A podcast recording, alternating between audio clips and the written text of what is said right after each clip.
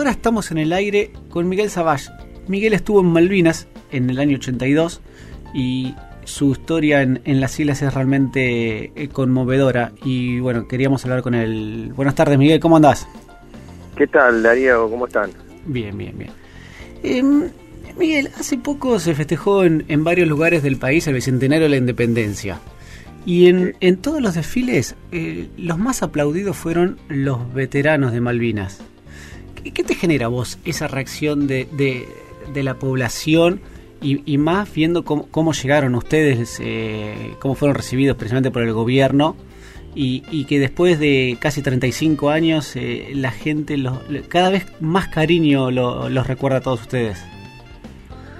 Bueno, hay un proceso de, maduración en la sociedad, ¿no? Que, cuando llegamos, yo creo que ni nosotros ni la sociedad estábamos preparados para, para verbalizar lo que había ocurrido, ¿no? Y con el tiempo, con las nuevas generaciones, eh, eh, los libros escritos, los documentales, la gente va entendiendo el verdadero contexto eh, en el cual fuimos fuimos enviados esos conscriptos argentinos a, a, esa locura, ¿no? A esa aventura militar. Sí, claro. ¿Y, y, cuál fue el contexto, Miguel, para aquellos que, hoy no lo vivieron? Porque hoy hay chicos de 30 años, de 20, que, no lo vivieron. Contanos un poco cuál fue el contexto de, ese momento. El contexto eh, político, tanto de Inglaterra como de Argentina, eran dos gobiernos que colapsaban.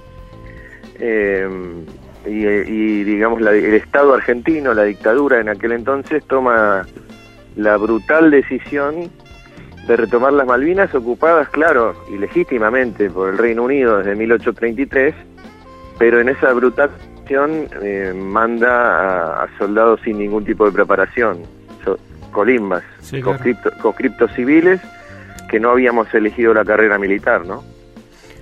Eh, Miguel, ¿y cómo fueron tus días en Malvinas? Y fue, fue surrealista.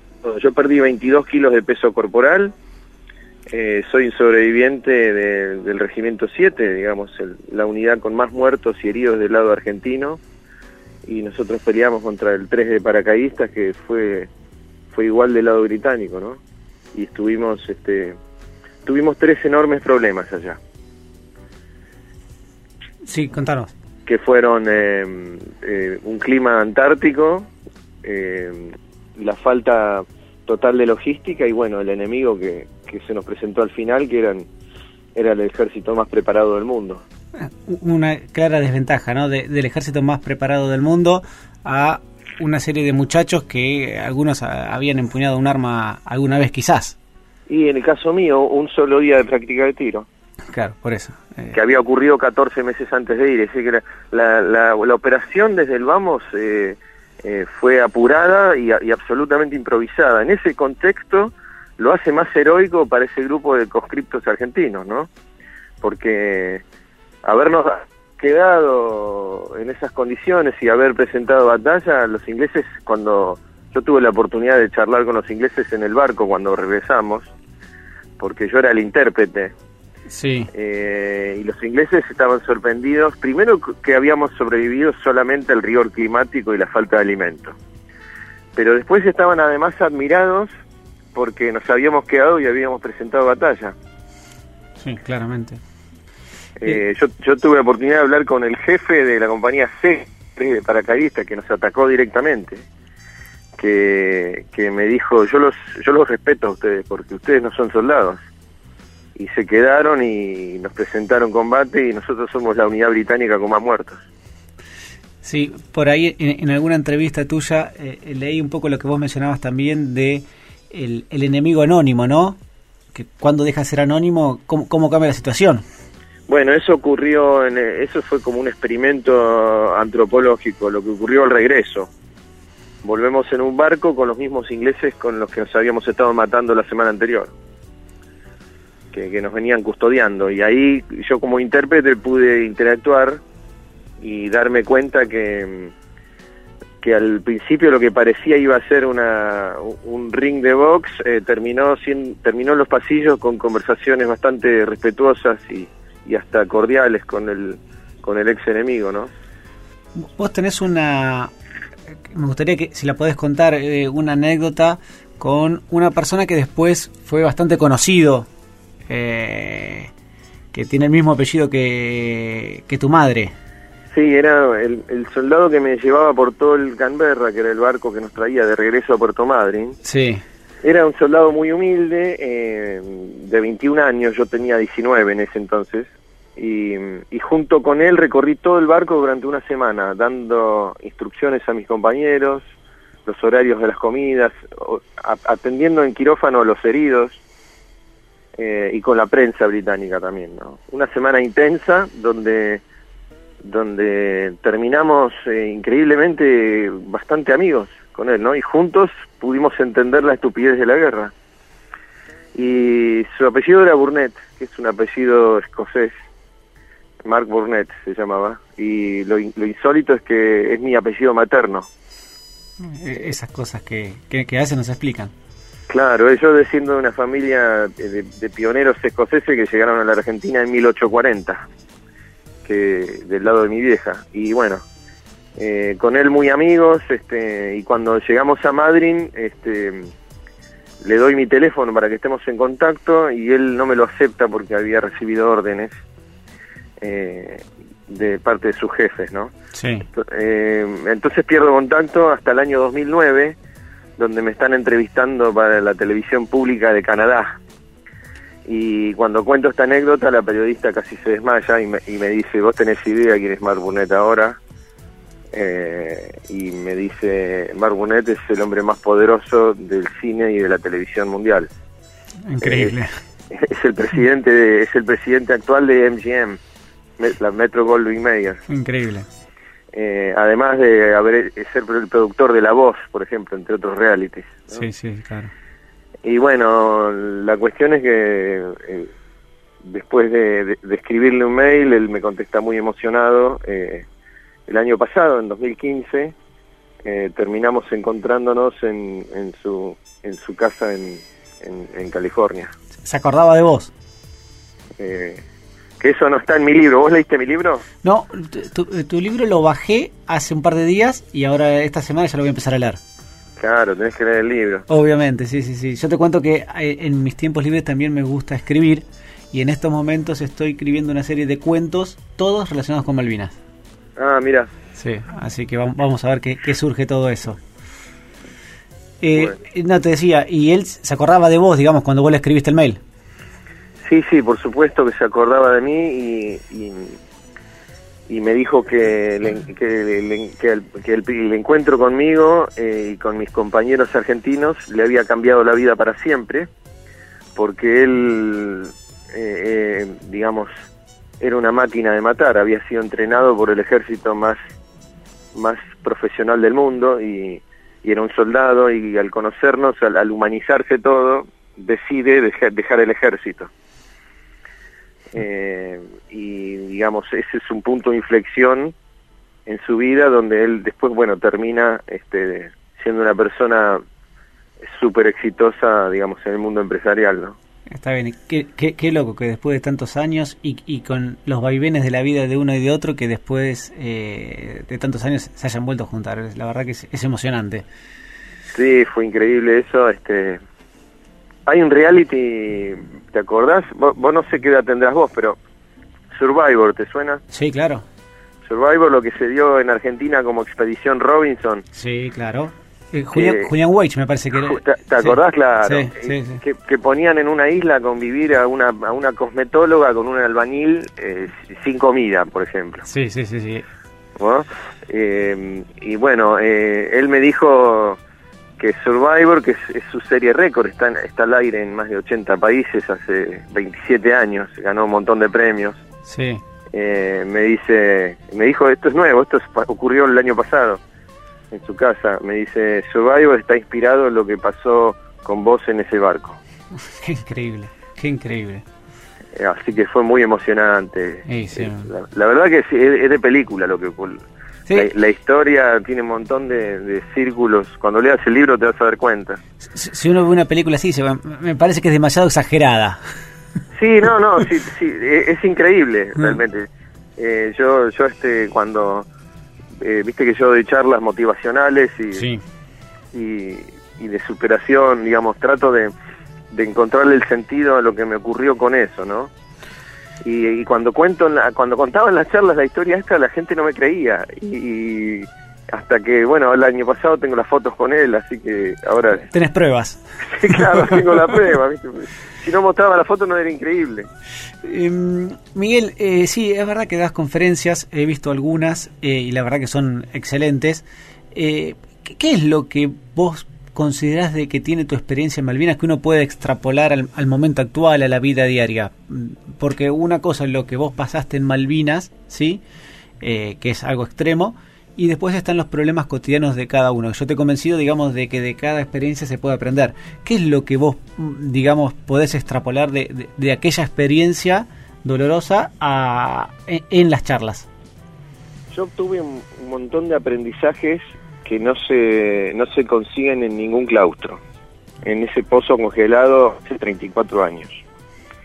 Aprendí a, tomar decisiones, a ser proactivo para no morirme, a, trabajar en equipo con mis compañeros, a no prejuzgar, a, no, no guiarme por apariencias, descubrí líderes en personas que no imaginé que iban a hacerlo, transformé yo, me transformé yo en, mismo en un líder al final y, y lo más importante, descubrí fortalezas que, que no sabía que las tenía. ¿no? Mm. Y lo que yo le digo a la gente es, eh, entre otras cosas, que, que, las, que yo lo que encontré allá es que lo más importante de la vida no son cosas. Y que y hablo de la euforia del sobreviviente que agradecido, ¿no? Yo soy una persona que vive agradecida. Todos los días que me levanto, eh, le agradezco a Dios estar vivo y, valoro, vivo mis días en lugar de contar mis años. Qué bueno eso, qué bueno. Em, Miguel, te llevo un poco de vuelta a, las islas, a, esos días que vos estabas en ese pozo. ¿Qué es lo que pensabas? ¿Sí? Eh, ahí viene el enemigo, tenemos que pelear, quiero irme a casa, eh, eh, en tu familia, ¿en qué pensabas? estuvimos estuvimos varados en, en, en, esos pozos en, con un clima eh, antártico y, la mente, eh, la incertidumbre, no sabíamos cuánto iba a durar eh, y estábamos básicamente solos, ¿no? La, la, mente, primero me conecté con mi esencia, en ese silencio mm, me enfrenté con todos mis temores y, y descubrí realmente quién era, ¿no? Mm. Y, pero básicamente el tiempo transcurría en, tratar de satisfacer la hambruna que estábamos padeciendo y tratar de sobrevivir. Yo creo que esa búsqueda de desesperada por comida nos ayudó a no enloquecer, porque la situación era era muy negra, ¿no? Tenía, sabíamos que si, si sobrevivíamos a esa desnutrición extrema y a, ese frío, a esa, humedad y al maltrato de algunos de nuestros jefes, sabíamos que al final venían los ingleses a, claro. matarnos. Ahí empezaba. Ahí empezaba, o sea que era, era realmente era como un experimento, yo mirándolo desde el hoy, eh, era como un experimento de resistencia humana, ¿no? Eh, un experimento científico. Me, me, hace acordar lo que me decís a veces, algunos libros que he leído de los sobrevivientes de los Andes. Bueno, claro. Creo que tiene algún punto de conexión también con, con, con esa, ese extremo eh, que ellos también decían, bueno, a ver, eh, yo no pensaba en, el, en, algún libro que he leído, decían, no pensaba cuando volviera o el día de mañana, pensaba en comer ese día y sobrevivir esa noche. En el día a día, y eso lo, eso lo aplico en, mis charlas en, eh, a la gente que está con incertidumbre, las preocupaciones, ¿no? Enfocarse en el día a día y, ser proactivos en el día a día para después sobrevivir. Vos sabés que con los uruguayos... Eh, eh, y yo mm, soy amigo de, un par de ellos y, Pedro Algorta, por ejemplo, el último que empezó a hablar. Sí. Eh, no sé si lo, lo, ubicás. Sí, de hecho leí el libro, estoy terminando el libro de Pedro Algorta. las montañas siguen allí. Eh, las montañas siguen allí. Él es uno de los que dice justamente esto. Sí. Bueno, y, Pedro, vos sabés que con Pedro yo escribo en su blog y, y nos, nos hicimos juntos esa pregunta filosófica, ¿no? Eh, él se la hacía sobre todo. ¿Por qué? Porque nosotros los uruguayos que vivimos la experiencia más, más tremenda de supervivencia del siglo XX no tenemos suicidados? ¿Y por qué los de Malvinas tienen más de 450? Y esa pregunta me la hacía a mí y, y yo medio no sabía qué responderle y él se la hace al decano de la Facultad de Psicología en Montevideo, sí. que le contesta eh, y, me, y una, una, desde la ciencia eh, muy contundentemente y muy esclarecedor fue este, entender, digamos, si bien los dos casos, Malvinas y Viven, son similares, hay hay, porque estás hablando del mismo grupo etario, 19 años, la misma duración, 70 días, el, mismo nivel de desnutrición, pérdidas de peso de 20, 30 kilos. Muchos puntos en eh, común. Nosotros tuvimos un muerto por desnutrición, por ejemplo. Ah, una locura, una locura. hipotermia, eh, compañeros que se pegaban tiros en los pies ante la desesperación, o sea, la, y, y la incertidumbre y el clima, ¿no?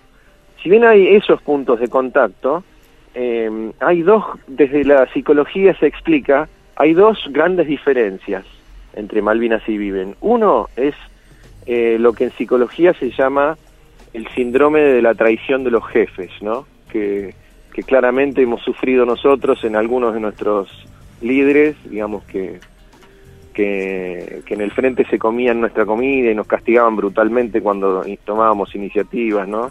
Sí y después, digamos, las amenazas que están documentadas cuando regresamos para que no contemos nada, digamos. Hay un montón de material desclasificado eh, que estaba secreto hasta el año pasado que documenta eso, ¿no? Eh, digamos, y hay, y hay soldados que no, no han estado en el frente, pero que han sido muy maltratados y eso les ha causado un trauma muy grande. Pues es como el es como la traición de un padre, ¿no? Claro, claro. Uno espera eh, que, lo protejan y, pasa todo lo contrario. Claro, claro el, oficial se transforma en una figura paterna contenedora y proveedora de logística y, alimento, cosa que no existió. Entonces se genera a, largos años un trauma muy profundo, cosa que los uruguayos no sufrieron. Ellos peleaban solamente contra la naturaleza y, trabajaron en equipo para salir de allí. Sí.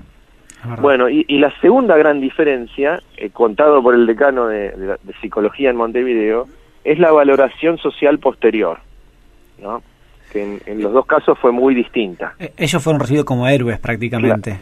claro, fueron recibidos como héroes, eh, los invitaban a Europa a carreras de Fórmula 1 como personajes y nosotros volvimos a oscuras por la puerta de atrás haciéndonos firmar papeles para que no contemos nada, entonces eso generó en muchos de mis compañeros, en mí, en mí mismo, un trauma muy profundo con los años.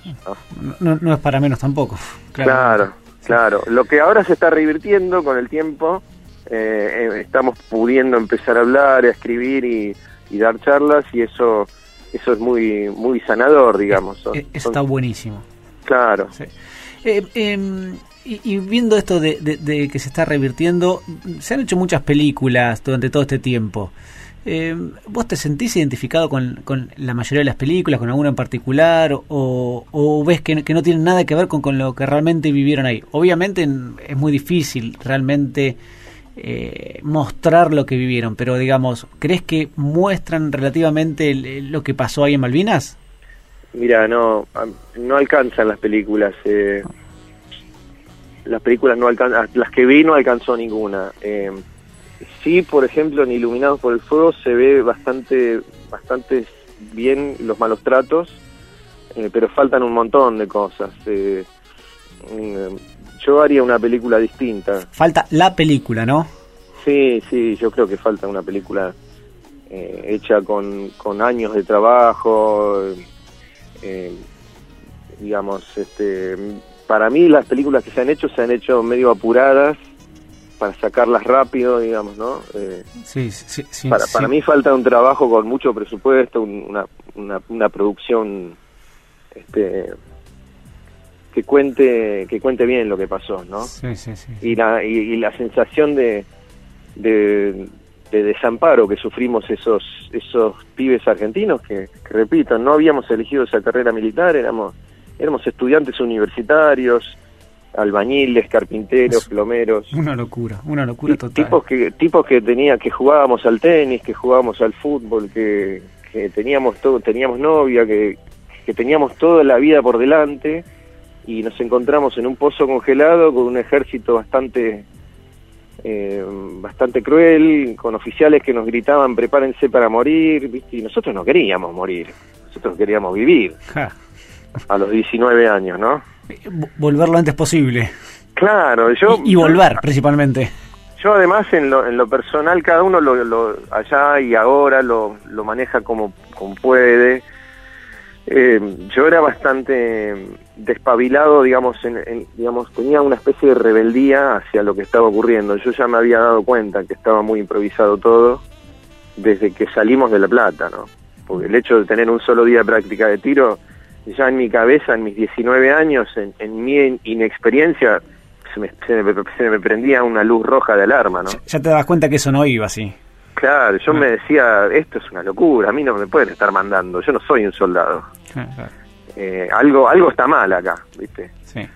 Y bueno, estaba estaba horriblemente mal, porque este digamos lo que se sentía allá era, bueno, estamos atrapados evidentemente en esta obra de teatro, nosotros somos este el pato de la boda, ¿no? Y, vos pensás que los superiores, no digo el gobierno, sino los superiores inmediatos o cuasi inmediatos, ¿sabían que eso no iba o iban con las mismas expectativas que ustedes? Yo, yo rescato, el, digamos, el, comportamiento de los oficiales jóvenes que estaban con nosotros bastante bien, se la, se la bancaron. Ahora no entiendo, digamos, eh, que los tipos que habían estudiado cinco o seis años en el, Colegio Militar de la Nación no se sublevaran a los, a los, a los comandos superiores eh, en presencia de semejante hambruna y, y carencia de equipo. La mitad de las armas estaban dadas de baja, no funcionaban directamente. Sí, sí. Eh, yo, digamos, me pongo, trato de ponerme en la mentalidad de un oficial joven de esa época. Yo me hubiera plantado y le hubiera dicho al, al comando con, con estas con estas condiciones no podemos pelear. Claro, sí, sí, sí. Eh, Miguel, hay otra historia que a mí me gusta mucho que es la historia del pullover. ¿La, ¿La podés contar brevemente, por lo menos? Sí, esa me piden siempre que la cuente. es, la, es clásica. la vieron por la tele, esa. Eh, yo, la escuché en realidad en, en una entrevista que te hicieron. Pero eso, bueno. eso eh, es, una historia hermosa que ocurre al final.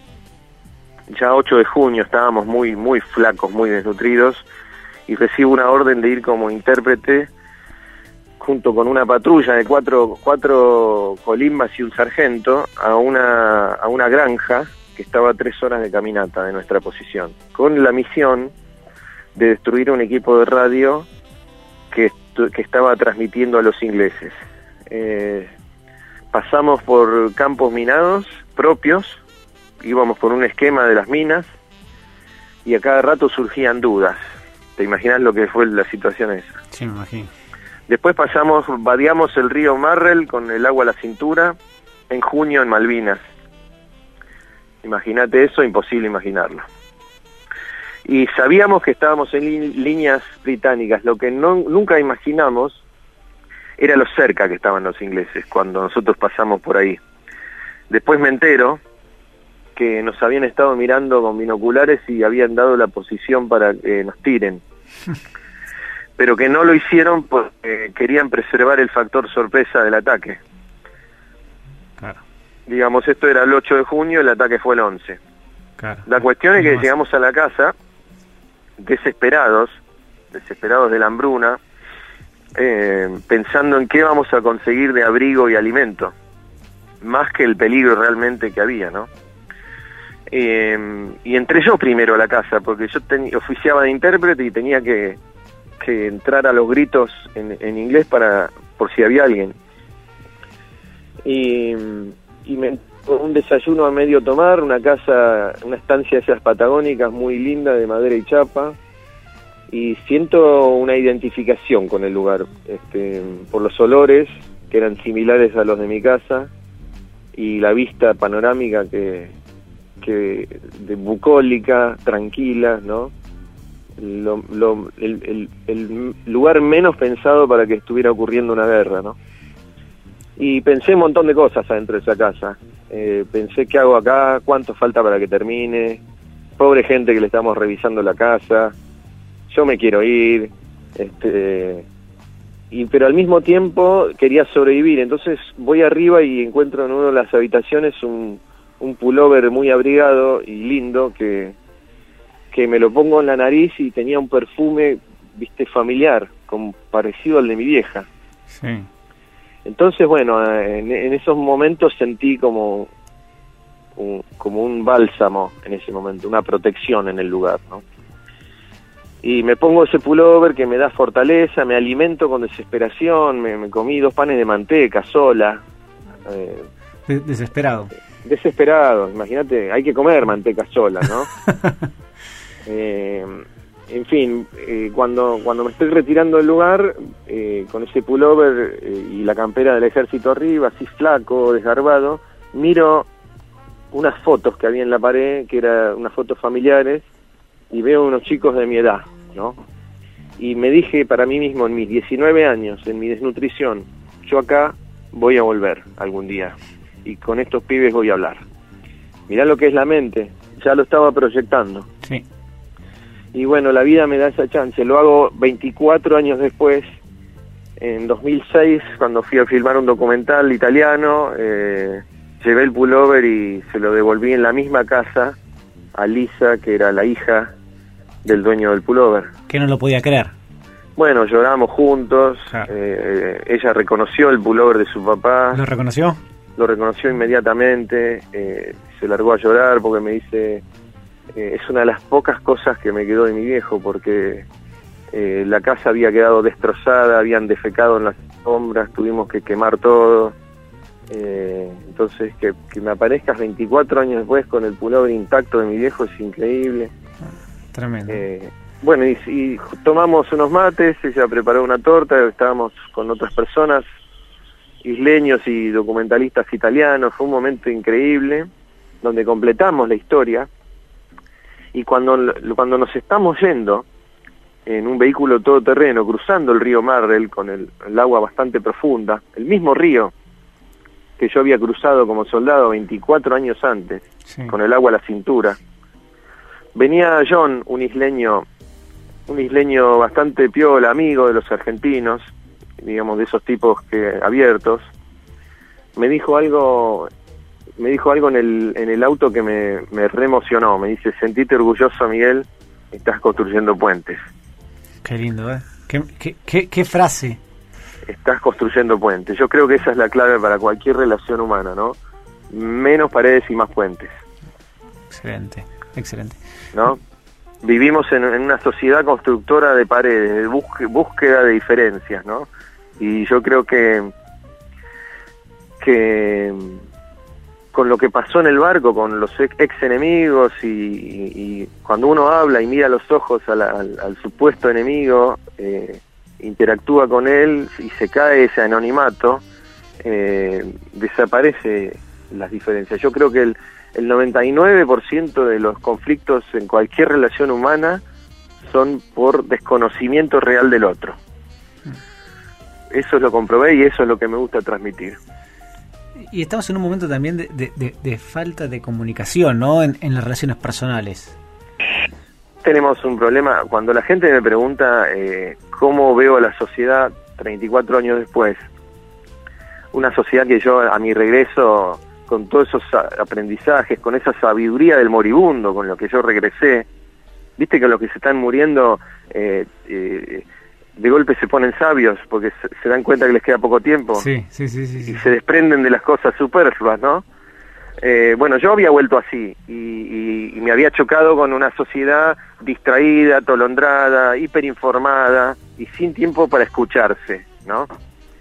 Y yo había aprendido la importancia de escuchar, ¿no? De escuchar en cualquier relación humana.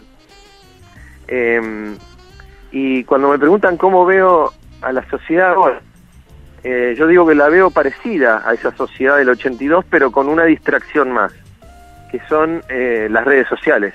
Claramente. Estamos, estamos viviendo vidas eh, virtuales. Se, se, están separando noviazgos, por, por, un mensaje de texto, por, por Facebook, por Twitter. estamos hiperconectados, pero no conectados emocionalmente. ¿no? Y, y, y, y, tiene vuelta eso, porque parece que cada vez es más y más, digamos, que tendemos a eso.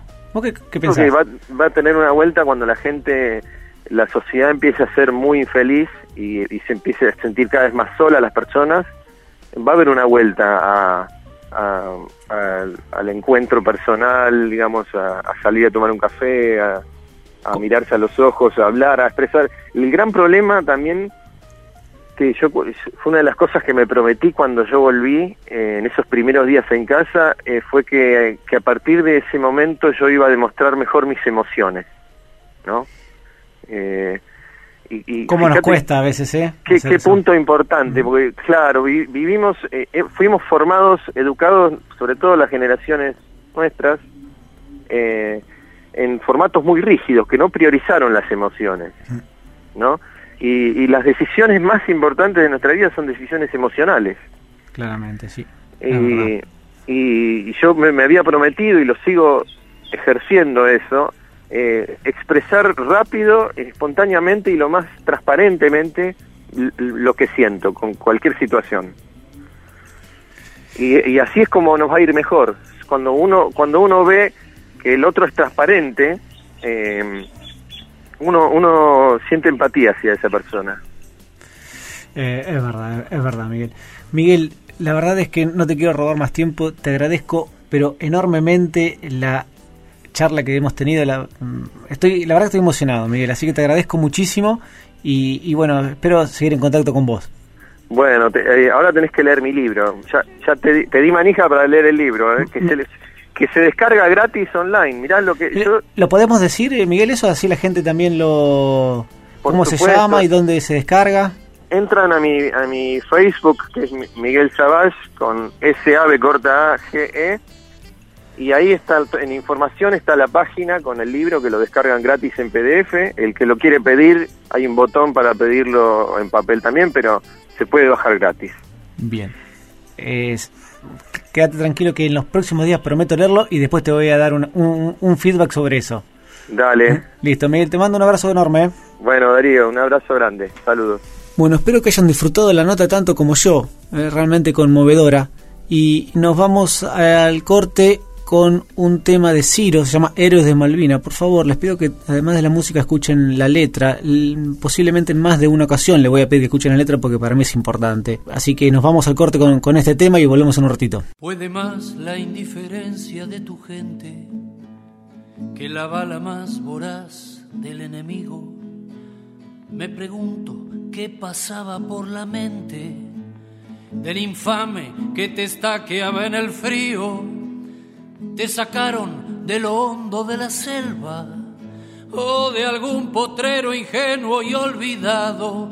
Te sacaron de tu casa y sin abrigo te largaron en el viento surelado, te entregaron armas que no conocías, que con suerte cada tanto funcionaban. En un hoyo que cavaste repetías las canciones que creías olvidadas. No sabías que era sentirte tan lejano, ni que el hambre se comiera tus entrañas. Solo estaba la mirada de un hermano, con la misma incertidumbre en la mirada. Por siempre serán héroes, por siempre serán héroes, por siempre nuestros héroes de Malvinas. Y por siempre serán héroes, por siempre serán héroes, por siempre nuestros héroes de Malvinas.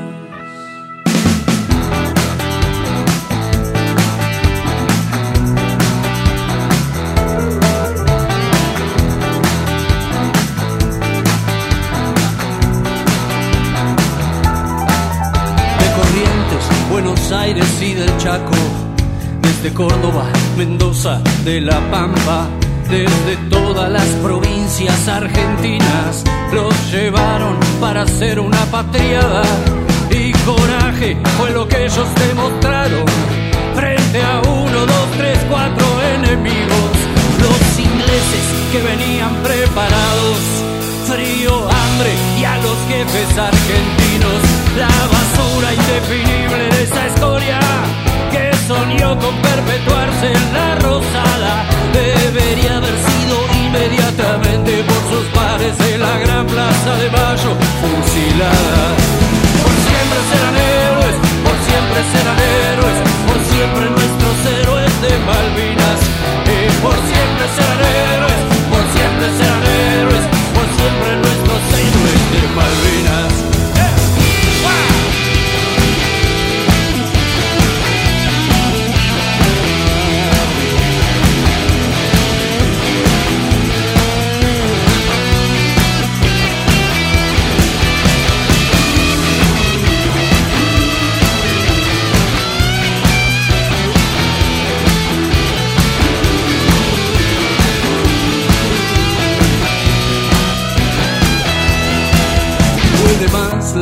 indiferencia de tu gente que la bala más voraz del enemigo. Hubo menos héroes muertos en el frente que en el campo de batalla del olvido. Y allá quedarán eternos centinelas sin relevo esperando que algún día, sin que corra sangre, vuelva la celeste y blanca a flamear sobre esas tierras argentinas.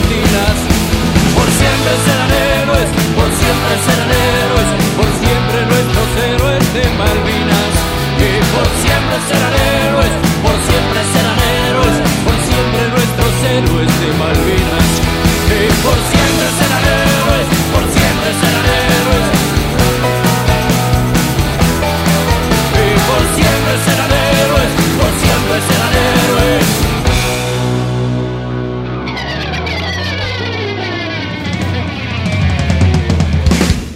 Por siempre nuestros héroes de Malvinas.